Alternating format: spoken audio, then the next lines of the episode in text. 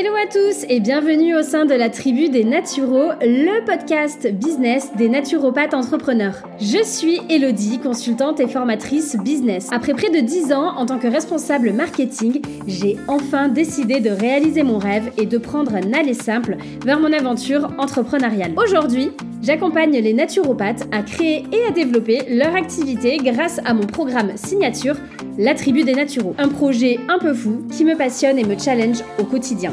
Mission dans ce podcast Vous accompagner à construire la vie et l'activité de naturopathe qui vous fait tant rêver grâce à une bonne dose de stratégie, de retour d'expérience et de mindset, le tout saupoudré de beaucoup de bonne humeur.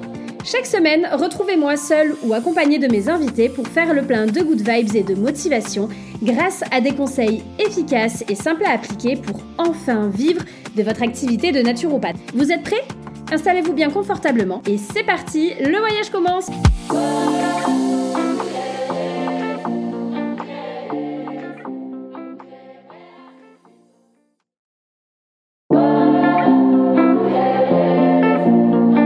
tous et bienvenue au sein de la tribu des Naturaux, le podcast business des naturopathes entrepreneurs. Je suis Elodie, consultante et formatrice business. Après près de 10 ans en tant que responsable marketing, j'ai enfin décidé de réaliser mon rêve et de prendre un aller simple vers mon aventure entrepreneuriale. Aujourd'hui, j'accompagne les naturopathes à créer et à développer leur activité grâce à mon programme signature, La Tribu des Naturaux. Un projet un peu fou qui me passionne et me challenge au quotidien. Ma mission dans ce podcast? Vous accompagner à construire la vie et l'activité de naturopathe qui vous fait tant rêver grâce à une bonne dose de stratégie, de retour d'expérience et de mindset, le tout saupoudré de beaucoup de bonne humeur. Chaque semaine, retrouvez-moi seul ou accompagné de mes invités pour faire le plein de motivation grâce à des conseils efficaces et simples à appliquer pour enfin vivre de votre activité de naturopathe. Vous êtes prêts? Installez-vous bien confortablement et c'est parti, le voyage commence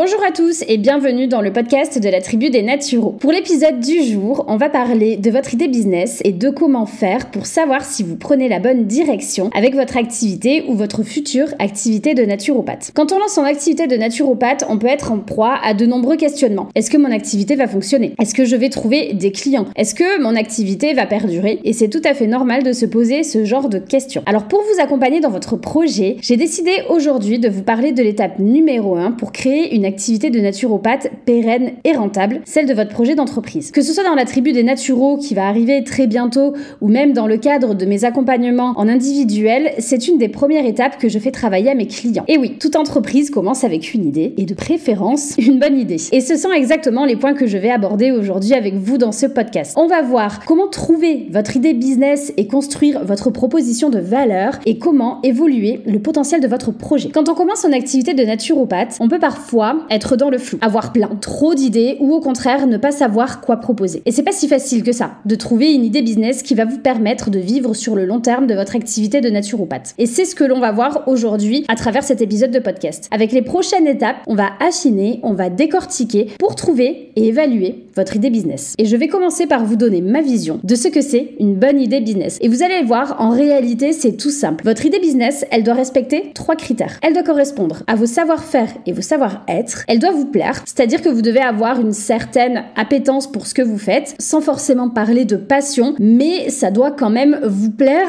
un minimum si vous voulez tenir sur le long terme. Et enfin, votre idée business, elle doit répondre à un besoin réel et concret sur le marché. C'est de l'équilibre entre ces trois composantes que naît une entreprise pérenne et rentable et aussi épanouissante. S'il vous manque un de ces trois critères, à un moment ou à un autre, vous serez face à un blocage. Soit vous n'allez pas trouver de clients car il n'y aura pas de demande ou vous n'avez pas les compétences pour satisfaire vos clients, dans ce cas-là, ils ne seront pas contents et vous allez galérer dans tous les cas à trouver des clients. Soit, si vous n'avez pas cette appétence-là pour ce que vous proposez, vous allez manquer de motivation et dans tous les cas, votre entreprise va avoir du mal à décoller. Et dans tous les cas, ça viendra impacter votre chiffre d'affaires et le développement de votre entreprise. Quand vous vous lancez dans l'entrepreneuriat, il est important de ne pas oublier que vous êtes là pour vivre de votre activité et donc pour rentrer du chiffre d'affaires. Je sais que parler d'argent quand on est naturel naturopathe, à certains moments, ça peut être pour certaines personnes un peu touchy, mais n'oubliez pas que vous êtes une entreprise et la vocation de toute entreprise, c'est de rentrer du chiffre d'affaires pour pouvoir assurer sa continuité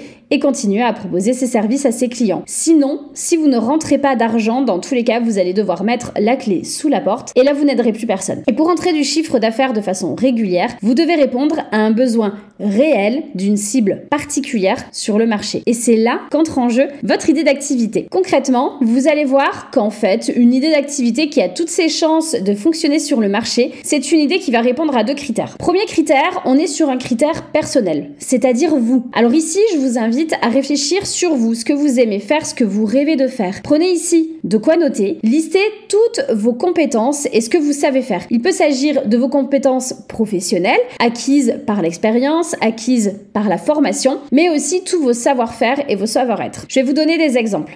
Ici, ça peut être des techniques de réflexologie, des compétences en nutrition, l'iridologie, mais ça peut être aussi votre capacité à faire la cuisine, le dessin, la couture, ça peut être votre patience, votre sens de la pédagogie, votre sens de l'écoute, votre empathie, votre capacité à persuader, à vendre peut-être. Vous voyez, ça peut être plein de choses et ce sont des choses qui ne sont liées qu'à vous. Alors essayez d'être le plus exhaustif possible. Une fois que votre liste est prête, ne retenez que ce qui vous plaît le plus et tentez de relier ça à votre future activité professionnelle. Et demandez-vous, est-ce que c'est cohérent? En quoi cela peut être un atout ou un frein pour mon activité? Et si vous identifiez un frein, essayez de trouver les solutions pour pallier justement à ce frein-là. Demandez-vous de quoi concrètement vous avez besoin pour euh, gommer ce, euh, ce frein et mettez en place un plan d'action concret. Ça peut être par exemple un complément de formation, une formation, un besoin de pratiquer, ça peut être beaucoup de choses. Dans un second temps, regardez du côté de votre métier actuel ou de vos postes passés et demandez-vous qu'est-ce qui vous plaît, qu'est-ce qui vous plaisait, quelles sont les choses au contraire que vous ne voulez plus retrouver? Cela peut être au niveau des missions mais aussi au niveau des conditions de travail. Et une fois que c'est fait, faites toujours le lien avec votre future activité. Demandez-vous est-ce que mes aspirations, est-ce que mes attentes sont conformes avec ma future activité? Et je vais vous donner un exemple tout simple. Je vais vous parler de mon cas. J'en avais parlé dans l'épisode 2 du podcast, mais c'est cette étape précise qui m'a permis de ne pas faire une énorme bêtise et de me lancer dans un projet certes très porteur, mais qui ne correspondait pas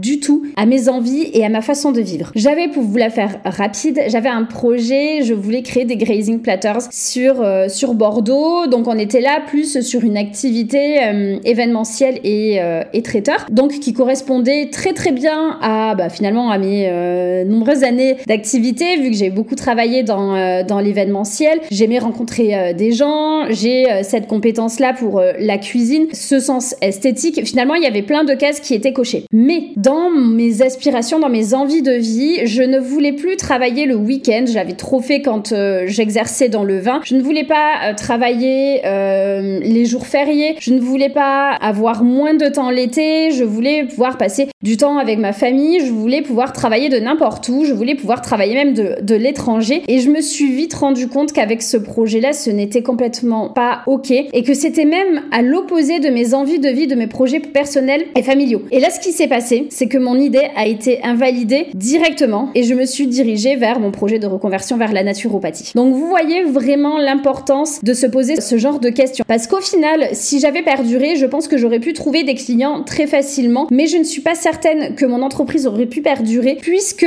à un moment donné ou à un autre, j'aurais peut-être manqué de sérieux, j'aurais eu euh, peut-être euh, ce manque de motivation euh, bah, dans les saisons les plus les plus fortes, là où j'aurais eu un énorme pic d'activité, c'est des choses voilà que je que j'avais essayé d'anticiper et qui ont fait que je n'ai pas souhaité continuer dans cette voie-là et j'en suis aujourd'hui très heureuse. Donc pour résumer et avant de passer à la prochaine étape, n'oubliez pas que votre idée de business doit être cohérente par rapport à ces quatre points. Ce que vous aimez faire, ce que vous savez faire, ce que vous avez envie de faire et les conditions dans lesquelles vous souhaitez exercer et ça c'est super important. Alors dites-moi, est-ce que tous les feux sont au vert? Oui, et eh bien c'est parfait. On va pouvoir passer au deuxième point d'une bonne idée business, savoir détecter une opportunité. Vous avez travaillé sur vous, vous avez validé le fait que votre envie d'activité est OK avec vos envies, c'est OK avec vos compétences. Il va maintenant falloir confronter ce projet à la réalité du marché. Et pour cela, bah on va regarder ce qui se passe. Même si votre idée business vous semble géniale, vous ne pourrez pas savoir si elle a des chances avant de l'avoir confronté au marché. C'est une étape qui est pas forcément toujours euh, très fun, euh, qui demande quand même pas mal de, recherche et, euh, et du temps, mais vraiment ne faites pas l'impasse là-dessus car elle vous permettra grandement de diminuer le risque d'échec de votre projet. Alors on regarde quoi sur le marché? Déjà, dans un premier temps, on regarde l'offre qui est déjà existante. L'idée à cette étape, ce n'est pas encore de se lancer dans une étude de marché concurrentielle plus poussée, et je vous rassure, ça va vite arriver, mais de vérifier rapidement si votre projet est réalisable. Regardez si le marché est en pleine évolution, en stagnation ou en déclin même. Alors, je vous rassure, dans le cas de la naturopathie, on est plutôt sur un marché en plein essor puisque la demande est croissante depuis de nombreuses années. Et encore plus, suite au Covid, on voit de plus en plus de naturaux sur le marché et ça c'est un signe que tout se porte bien. Et même, je vous donne juste quelques chiffres, selon la Fédération française des écoles de naturopathie, on observe une croissance de 20 à 25% de nouveaux naturopathes par an depuis plus de 10 ans, ce qui répond clairement à une demande croissante envers des soins naturels des personnes qui sont en quête de bien-être mental et physique et qui n'hésitent plus à se tourner vers les médecines douces pour ça. Donc là, à cette étape-là, ce que vous devez faire et ce que je vous conseille finalement de faire, c'est que vous faites un tableau rapide et vous listez les points forts et les points faibles du marché. Cela va vous permettre de voir ce qui se passe et de voir s'il existe des freins et des barrières à l'entrée et de trouver des solutions pour quand même réussir à vous implanter de la meilleure des façons possibles. Une fois qu'on a regardé ce qui se passe sur le marché, vraiment l'état du, du marché et de la demande, on regarde aussi les acteurs qui sont présents sur le marché. Donc ici, ne prenez pas peur si vous voyez que des entreprises sont déjà en place. C'est au contraire le signe que la demande est là. Vos futurs clients ont un besoin et vous devez répondre à ce besoin en leur apportant une solution concrète pour laquelle ils sont prêts à payer. Et c'est la seule façon de vivre durablement de votre activité de naturopathe. Si votre entreprise ne répond à aucun besoin, même avec les meilleures stratégies, votre activité ne fonctionnera pas. Alors voici ce que je vous conseille de regarder. Quels sont vos concurrents directs et indirects? Et là, j'attire votre attention sur la concurrence indirecte. C'est un point qui est très important. J'ai souvent des clients qui vont regarder uniquement du côté de la concurrence directe sans jamais regarder un petit peu plus loin. Or, ne jamais sous-estimer le pouvoir de la concurrence indirecte. Pour rappel, un concurrent indirect, c'est une entreprise qui ne propose pas nécessairement les mêmes services que les vôtres, mais qui peut satisfaire le même besoin de vos clients. Par exemple, si vous êtes naturopathe spécialisé en gestion du stress, cela peut être un sophrologue. Bien que cette entreprise ne soit pas un concurrent direct, elle répond aux mêmes besoins clients que vous. Alors regardez bien leurs offres, leurs prix, leur positionnement marketing, leurs messages, leur stratégie de communication. Regardez tout ce qui se passe. Cela vous permettra de mieux comprendre comment vous pouvez vous différencier et offrir des services de qualité supérieure. Comme pour le marché, je vais vous donner le même conseil que je donne à mes clients, celui de faire un tableau comparatif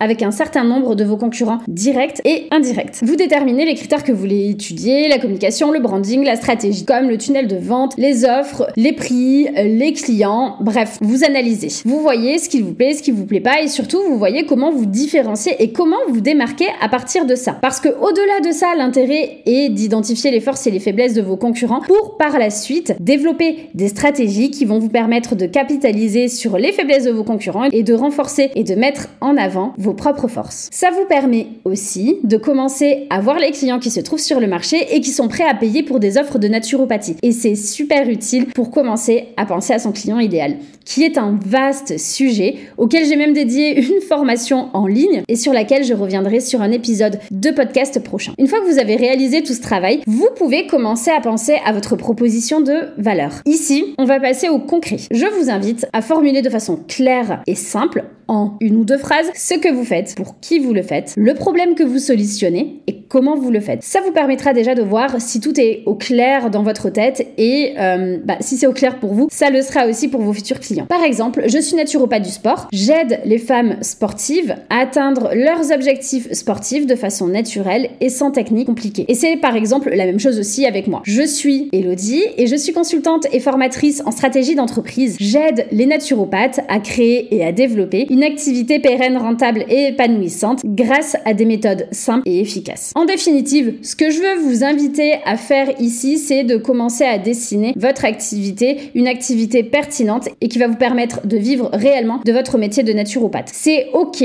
d'être un peu dans le flou, comme j'ai pu vous le dire déjà précédemment. Trouver une idée business rentable, ça ne prend pas une demi-journée, mais avec ce travail, je veux que vous puissiez commencer à voir la direction que vous souhaitez prendre. Ne perdez pas de vue que c'est en pratiquant, c'est sur le terrain qu'on affine ses choix, qu'on affine ses envies. Ça se fait vraiment au fur à mesure. Moi, par exemple, je n'ai pas, je ne suis pas partie euh, bah, directement sur euh, l'accompagnement des naturopathes. Je suis passée par certaines étapes. J'ai commencé à accompagner des thérapeutes en individuel de façon assez, euh, assez simple sur des formats courts puis plus longs. Et au fur et à mesure, j'ai affiné mes choix, j'ai affiné mes envies, celle de partir complètement sur le marché de la naturopathie pour vous aider, vous, naturopathes, dans vos stratégies d'entreprise, de proposer la tribu des naturaux qui va arriver très bientôt. Donc vous voyez, là l'idée en fait, c'est de ne pas avoir peur, foncez et n'oubliez pas le trio gagnant d'une idée business qui vous permettra de vivre durablement de votre activité. C'est donc une idée qui répond à une demande existante sur le marché, qui correspond à vos compétences et qui vous plaît. Alors dites-moi, n'hésitez pas à me dire en commentaire, est-ce que vous avez réussi à dégager une idée business faisable d'un point de vue commercial et personnel? Et si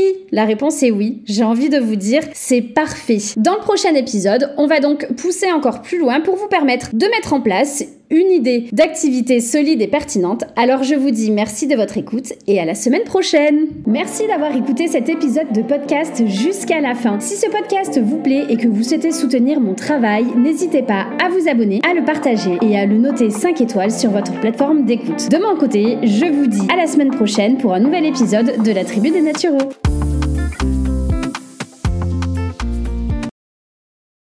Merci d'avoir écouté cet épisode de podcast jusqu'à la fin. Si ce podcast vous plaît et que vous souhaitez soutenir mon travail, n'hésitez pas à vous abonner, à le partager et à le noter 5 étoiles sur votre plateforme d'écoute. De mon côté, je vous dis à la semaine prochaine pour un nouvel épisode de la Tribu des Naturaux.